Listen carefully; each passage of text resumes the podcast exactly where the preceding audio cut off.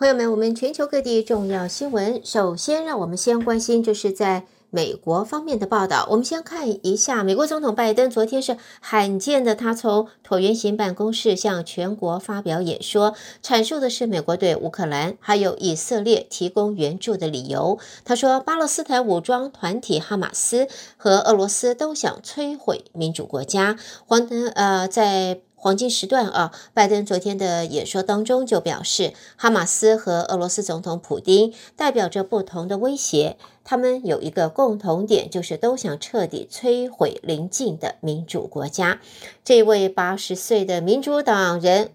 刚刚才结束，就是在以色列的旋风式访问，而昨天则是他上任以来第二度坐在具有历史意义的坚毅书桌前发表全国演说，寻求厌战的选民还有强硬派的共和党人对他的政策给予支持。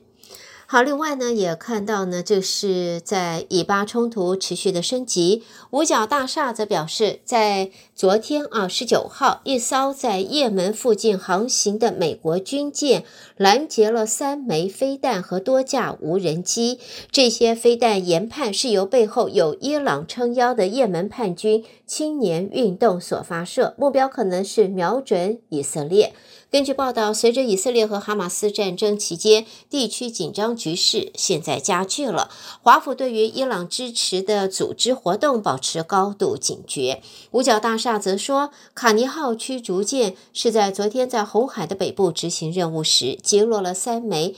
对地巡弋飞弹和数架无人机，并没有造成人员的伤亡。发言人也说，没有办法确定这些飞弹和无人机的目标，但是他们是从也门沿着红海向北发射，可能瞄准的是以色列境内的目标。而在这里，我们也看到，美国国务院就在昨天罕见的发布了全球警戒的旅游警示，建议啊、呃，在海外的美国公民强化注意旅游安全，理由包括可能发生恐攻和反美示威。在警示当中说，美国公民应该意识到，全世界不同地区这个局势愈发紧张，有可能发生恐怖攻击，以及针对美国公民和利益的示威或暴力行为。美国国务院呼吁美国人在观光客常去的地方应该保持警觉。好，接着我们再看到的呢，这跟啊、联准会啊、跟大家的荷包是绝对有关系的。这是联准会的主席鲍尔在昨天说，美国的经济强韧，金融情势有必要紧缩，才能够抑制通货膨胀。但是在美债殖利率跃升，市场利率随之升高的情况下，联准会进一步升息的必要性已经往下降。联准会理事会，呃，联邦准备理事会为了压制通货膨胀，十九个月前启动了升息，短期政策利率如今处在二十二年的高点。鲍尔在昨天出席纽约经济俱乐部活动，呼应近期多位官员认为债市正在帮忙的观点，但是并没有明确表达升息的循环已经结束。近期美国债市低迷，十年期公债殖利率往上飙，在昨天呢收在啊四点九八七啊，是创二零零七年七月以来的新高。这项影响的因包括了房贷、车贷的利率数值走升，能达到压抑需求，进而可以让经济降温的些这个效果。鲍尔则说，联准会升息用意是影响金融形呃情势，而债市正在导致金融情势紧缩。鲍尔认为联准会可能要静观其变，不过也警告债券投资人，如果预期联准会将升息而拉高长天期的这个债券殖利率，联准会终究仍还是要需升息的，否则长期市场利率就会下滑了。下边我们看的是加州的消息。先看加州州长纽松在二十三号将要访问中国七天，表示此行谈论的是气候行动还有经济发展，而不会碰触到敏感议题。分析则说，在美中关系紧张之际，纽松此行面临着风险，而 APEC 峰会将会在十一月中旬要在旧金山举行。纽松在近期是密集出访，加州州长办公室发言人也透过声明，在今天纽松会造访以色列，与受暴力影响人士会面，但是当天离开。而二十三号他会访问中国，行程包括了香港、深圳、广州、上海、北京、江苏省，一共有七天。访问中国期间，纽松会会见关呃关键商业伙伴，来推进气候行动和经济发展，并且表示世界的命运取决于加州和中国的气候行动。好，新闻方面，我们最后看到，这是来自华盛顿的报道。根据美国国防部在昨天公布的年度中国军力报告，中国已经拥有超过五百枚可以用于作战的核弹头，而且二零三零年前将增加到超过一千枚。对于北京对台湾施加压力，美国方面也在报告当中重申的就是要关切。那么这一份呃涉及范围广泛的报告中说，到二零二三年五月，中国就拥有五百多枚的核弹头了。那么，在呃，一位美国高官也在报告中表示呢，就是呢，在中国方面持续快速的推动自身核武力现代化、多元化，并且予以扩展。尽管中国核武数量在增加，不过呢，还是远远低于俄罗斯和美国所拥有的数量。好的，朋友们，这是带给大家在。呃，美国方面的重要新闻，收听的是德州中文台，我是胡美健。下边我们把焦点转到国际新闻方面，请和我一同继续关心。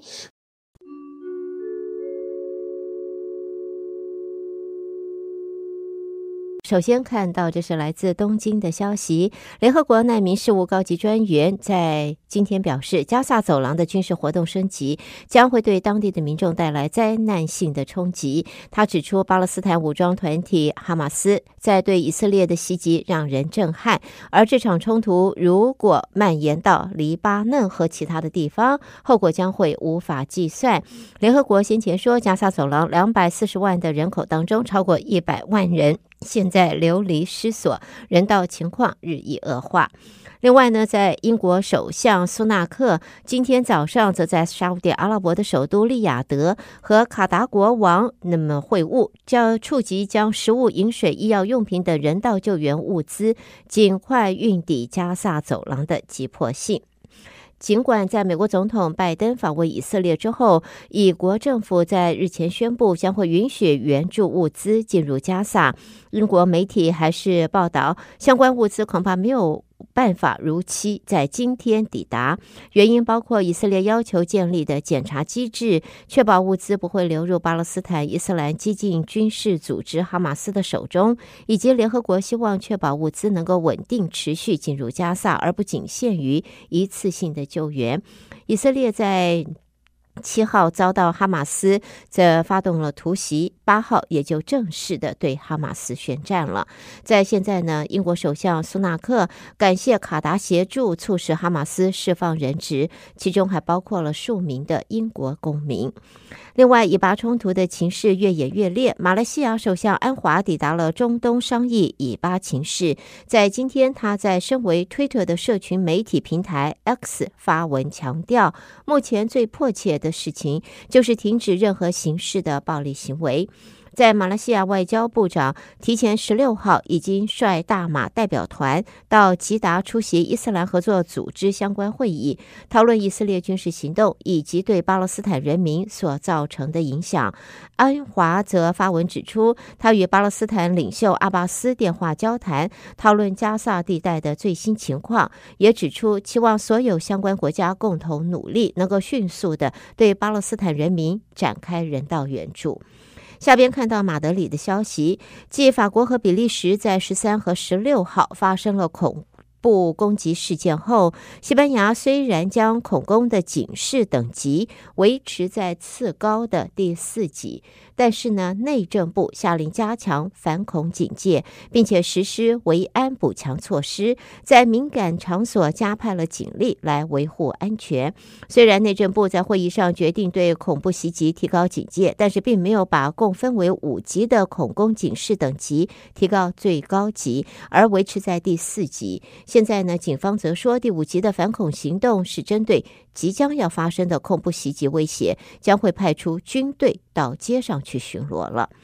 下边看到呢，媒体报道，俄罗斯天然气工业公司和中国石油集团在昨天达成了协议，今年年底前将会向中国增加天然气供应量。俄罗斯方面则说，在不久的将来，对中国天然气供应量会达到先前出口西欧的水准。俄罗斯是在二零一九年开始透过西伯利亚力量管道对中国供给天然气，预计今年出口规模将达到两百二十亿的立方公尺，二零二四年，也就是明年，将达到三百亿立方公尺。另外，穿越蒙古年输气量五百亿立方公尺的西伯利亚力量二号管道建设正在筹备当中。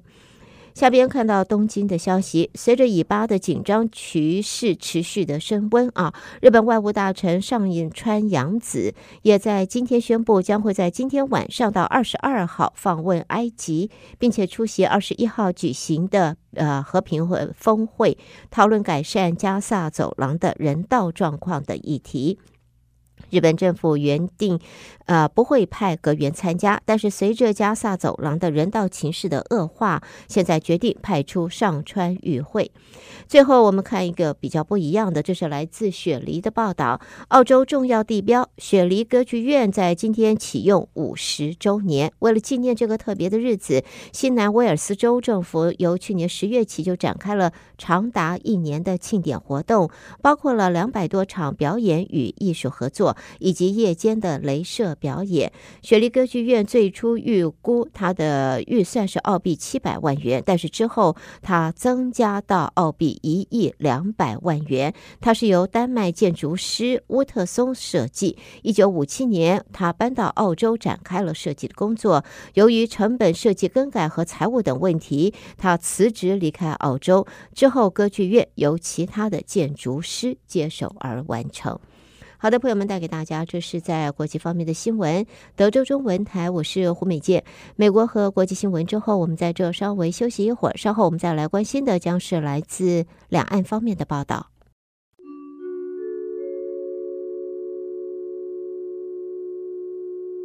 第一个看到，中国领导人习近平表示，中国将会全面取消制造业领域外资准入限制措施。分析则说，是正释放中国对外开放大门越开越大的讯号，而鼓励外商制造业投资，有力强化中国在全球产业链供应链的地位。国家主席习近平日前在北京举行的第三届“一带一路”国际合作高峰论坛开幕式发表主旨演讲时，他表示，中国。将全面取消制造业领域外资准入限制措施。那么，根据这个呃指出呢，鼓励外商制造业投资，也是有利于就是推动中国从制造业大国走向制造业强国，强化中国在全球产业链供应链当中的地位。好，另外呢，在中国和美国双方的关系真的不漂亮啊！中国现在连续五个月减持美债，八月再减了一百六十四亿美元，达到了八千零五十四亿美金。目前持仓水位仅仅次于二零零九年的六月，当时是七千七百六十四亿元。而美债最大海外海外的持有者日本，在八月小幅增加，呃，达呃一点一二兆美金。美国财政部在八月份国际资本的报告就说，日本八月增持美债三十七亿美元，呃，是现在来讲美国第一第一大的的债主啊。然后呢，英国那么是第三大的债主，中国则在八月减持了美债一百六十四亿美元，连续五个月减持，而目前中国则是排名第二大的债主。接着我们再来看中国大陆的 A 股三大指数都在昨天齐齐的往下跌，再创下今年以来的新低。在上海证券指数面临三千点的保卫战，中国官方在近期持续的出招救市，但是看不到起色啊，已经三天了。那么在现在又再度启动多家央行来增持回购自己家的股票。在现在呢，可以看到，啊、在国金证券分析师则说，美债殖利率上升到百分之四点九，创下阶段新高。预期第四季的数据恢复有限，以及房地产销售不佳的原因，导致了市场担忧情绪。所以十一月有可能，他说时间上来看会是股市的转折点。而在三天前，十家央企宣布增持回呃回购，在第二天股市就一度回暖，但是之后又往下跌了，显示中国官方持续救市的这个方式，并没有见到他想要的成效。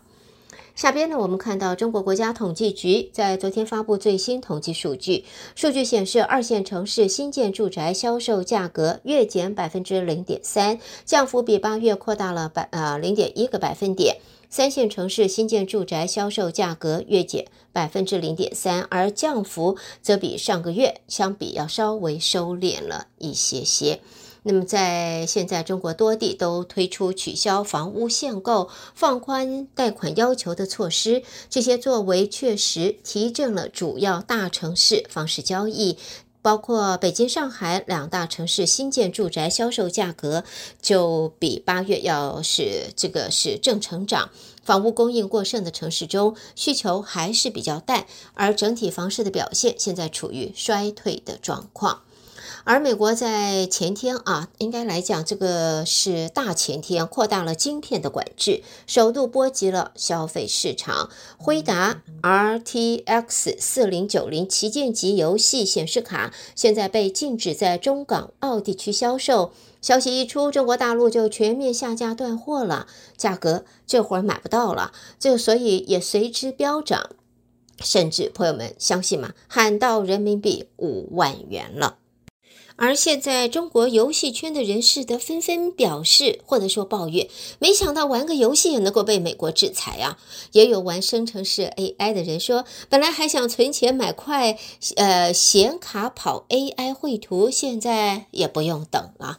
好，接着我们再往下看啊。那么这是在第十四届中国人大常委会第六次会议，二十到二十四号，也就是今天开始要举行，届时将会二审。爱国主义教育法草案，全国人大法工委则说，二次审议稿的修改内容主要包括完善学校爱国主义教育的规定，以及加强实施的方式。在中国人大常委会法制工作委员会是在昨天举行了记者会，介绍了有关立法方面的工作。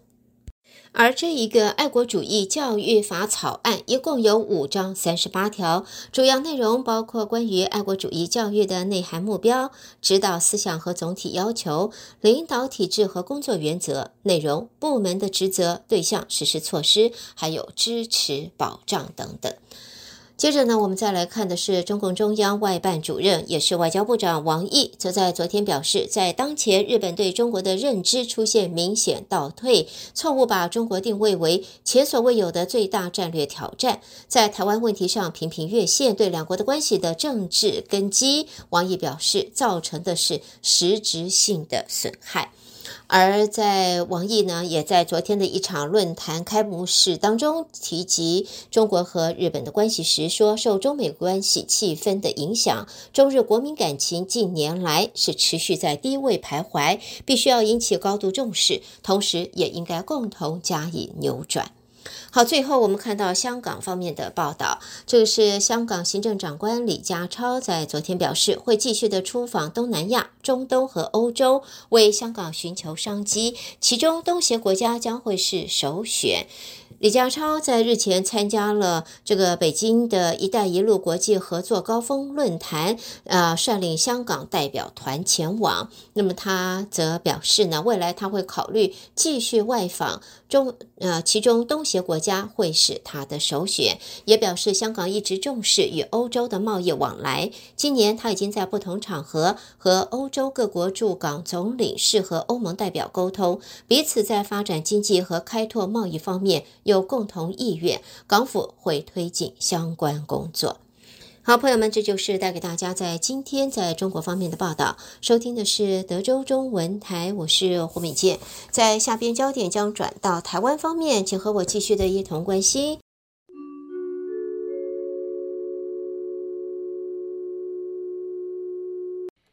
德州中文台的听众朋友们，大家早安，我是李自立。台湾方面讯息，我们今天首先为您报道的是，蔡英文总统今天接见来访的美国纽泽西州州长莫菲。总统指出，莫菲推动的创新经济跟基础建设经济和台湾的方向一致。总统希望双方未来能够在资通科技、医疗生技跟绿能产业等领域持续的深化合作，共同打造稳定且安全的全球供应链。总统说：“莫菲州长上任以来推动的创新经济和基础建设经济，都跟我们的五加二产业创新计划以及六大核心战略产业方向一致。我们希望台湾和纽泽西州未来能够在资通科技、医疗生技以及绿能产业等领域持续的深化合作，共同打造稳定而且安全的全球供应链。”莫菲则宣布，纽泽西在台湾设立第一个亚太经贸办事处，希望将彼此的关系提升到新的高度。另外，莫菲今天在外交部跟经济部等单位签署了经贸、教育、金融资讯相关的三项了解备忘录。外交部长吴钊燮致辞表示，这三份备忘录将为双方铺设互动的道路，创造更多的合作机会。莫菲也认为，这三项和经贸、教育、金融资讯交换的相关备忘录，毫无疑问会促使双方合作关系更为紧密。他要代表纽泽西人民在该州持续壮大的台湾社群，表达诚挚的感谢。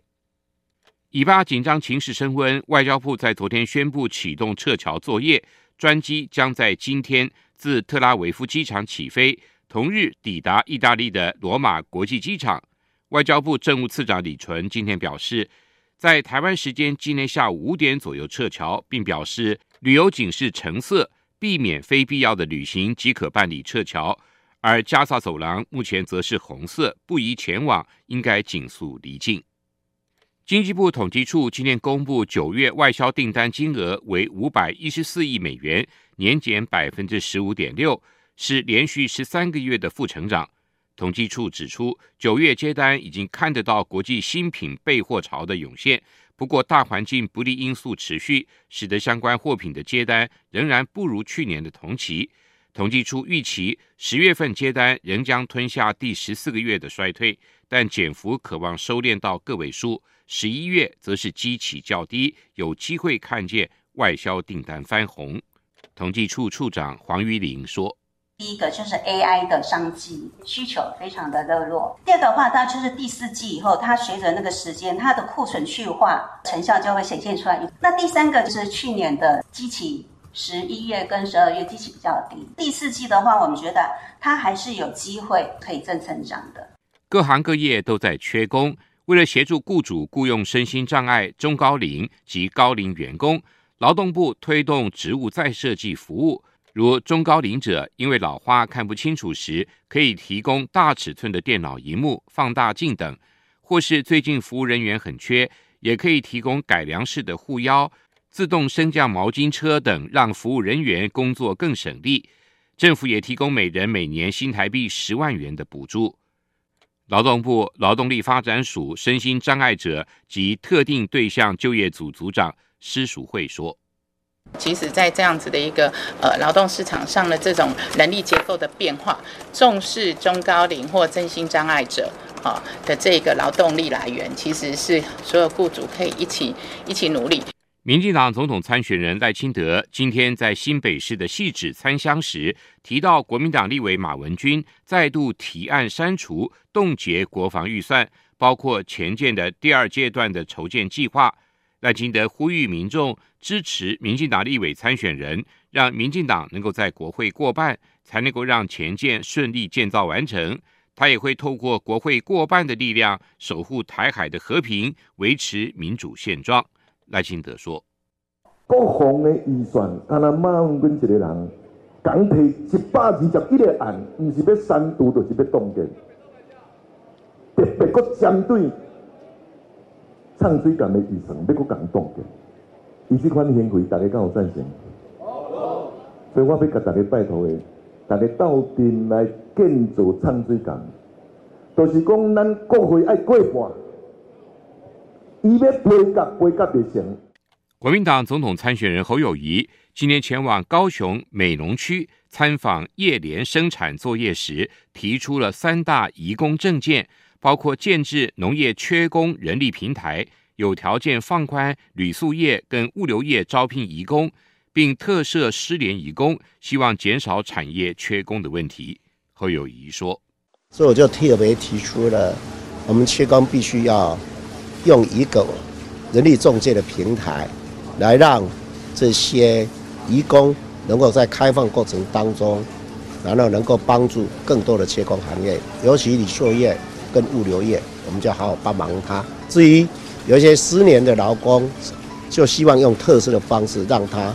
回到职场，以工代法，也可以快速的补足我们现在缺工的问题。民众党总统参选人柯文哲今天提出财政政见，主打守护财政纪律。并主张成立统筹分配税款分配委员会，召开全国税负改革会议，彻底翻新税制。柯文哲更强调要废掉印花税跟娱乐税，并解释自己过去反对前阁揆苏贞昌的提案，主要是因为他的财源没有想好。柯文哲说：“另外哈，有几个税哈，我我也是主张废掉的，印花税跟那个娱乐税。当年哦，苏贞昌宣布说要印花税。”要废掉的时候，为什么我当台北市长当时我是反对？你说你说这个税要废掉可以啊，可是问题是台北市一年这个税有五十五十亿啊，那你要先告诉我这个这个不见了以后，那五十亿要怎么处理？所以我们的主张是这样的哦，这些不合时宜的税应该要废掉，但是要先把想好，替代的财务来源要先想好。俄乌战争进入六百多天，台湾持续人道援助乌克兰人民。台湾政府跟民间募集了第二批救灾车辆跟医疗器材捐助乌克兰，并在今天举行了捐赠仪式。乌克兰台湾队总召林欧利亚表示，台湾首批捐赠的救灾车已经在乌克兰大街小巷穿梭救人，这是一场救灾及时雨。乌克兰人会记得台湾的帮助，更会记得台湾国旗的样子。林欧利亚说。第一批台湾捐赠的救护车已经在乌克兰的大街小巷穿梭救人，开着贴有台湾国旗救援车的驾驶，也都可以算是我们台湾队的成员。也感谢台湾人民对我们及时伸出援手。协助募集救灾车辆到乌克兰的志工白灿荣也特别分享。首批捐赠的四十八辆退役救灾车辆已经抵达乌克兰进行任务，而乌克兰现在面临电力、能源缺乏等窘境，他正在协助将台湾中油退役的油罐车送到乌克兰。这是下一个阶段最重要的事。他相信小兵也能立大功，台湾愿意持续的帮助乌克兰。美国国务院十九号罕见的发布全球警戒的旅游警示。建议海外美国公民强化注意旅游安全，以防恐攻等事件。对此，中华民国旅游品质保障协会理事长张永成今天受访时表示，目前并没有会员旅行社反映旅游市场有任何变化，但是建议国人出国旅游之前，先参考外交部的旅游灯号警示，同时也事先了解旅游目的地的资讯。张永成说。因为它是发布全球性的，不是针对某一个地区。那观光客常去这个范围跟定义太大了，几乎每一个国家到处都是观光景点，所以它只是提醒。当然了，如果一旦发生旅游安全的恐攻事件等等，一定不是只针对美国公民。但是现在外交部都会针对世界各地做那个灯号建议嘛，所以其实官方外交部应该会更相对严谨了。所以应该看那个灯号，还有自己了解一些资讯也就够的了。以上就是我们今天提供给您的台湾方面讯息。我们把现场还给主持人，再会。